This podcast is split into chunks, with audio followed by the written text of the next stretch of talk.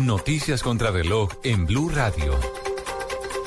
8 de la noche, 32 minutos. La Fiscalía ordenó una inspección judicial a las instalaciones de la Central de Inteligencia del Ejército. Esto con miras a esclarecer el uso que se le habría dado a la, a la lista de correos electrónicos de periodistas y líderes políticos. Información con Alejandro Tibaduiza. El CTI de la Fiscalía confirmó a Blue Radio que esta semana realizará una inspección judicial a la Central de Inteligencia Militar del Ejército al norte de Bogotá y que se encuentra envuelta en un nuevo escándalo de interceptaciones que estarían haciendo a funcionarios del gobierno, periodistas, embajadores e incluso al mismo jefe de la delegación de la Cruz Roja en Colombia, Jordi Reich. Este nuevo episodio de espionaje a correos electrónicos se sumará a la investigación que hace el grupo élite de la Fiscalía contra el hacker Andrés Fernando Sepúlveda y los responsables de la fachada de inteligencia militar Andrómeda desmantelada en febrero de este año. Alejandro Tibaduiza, Blue Radio. El presidente Santos se mostró esta noche preocupado por la filtración de algunos de los documentos reservados que presentó el gobierno ante la Comisión Segunda del Senado durante un debate de control político por el tema del diferendo con Nicaragua. Diego Monroy.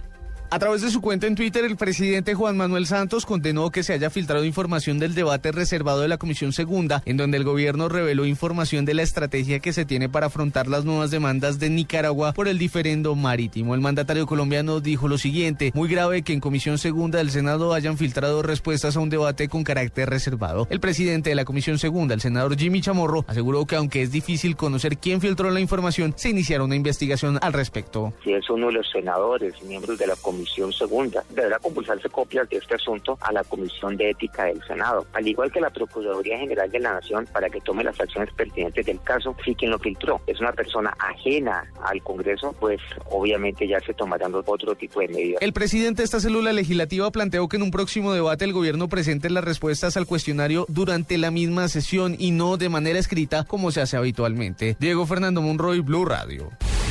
Colombia subió nueve puestos en el ranking Doing Business, pasando del puesto 30 del 43 al 34 entre 189 países. En América Latina pasó del tercer al primer lugar, superando a Perú, México y Chile. Esta clasificación del Banco Mundial evalúa anualmente las mejoras de cada país para garantizar el desarrollo industrial.